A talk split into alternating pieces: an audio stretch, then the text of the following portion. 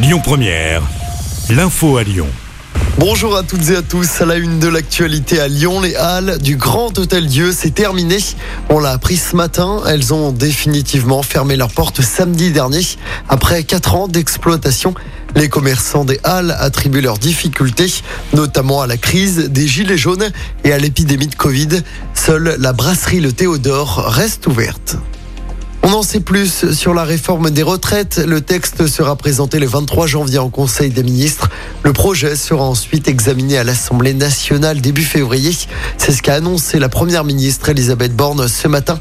La réforme sera présentée publiquement la semaine prochaine. Elisabeth Borne reçoit une dernière fois les partenaires sociaux aujourd'hui et demain à Matignon. Bonne nouvelle pour 34 enfants à la rue de la métropole de Lyon. Ils dormiront à l'abri une semaine de plus.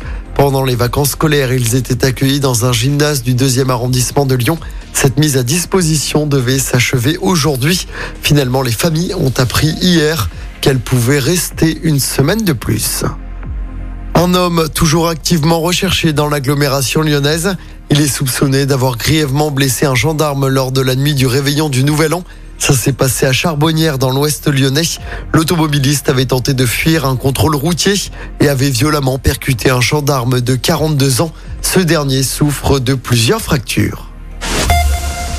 On termine avec un mot de sport en football. Je rappelle la victoire de Rennes 2-1 hier soir contre Nice en clôture de la 17e journée de Ligue 1.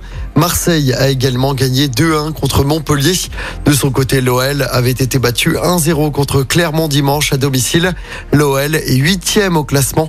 Prochain match pour Lyon, ce sera samedi après-midi au groupe Ama Stadium face à Metz en 32e de finale de la Coupe de France.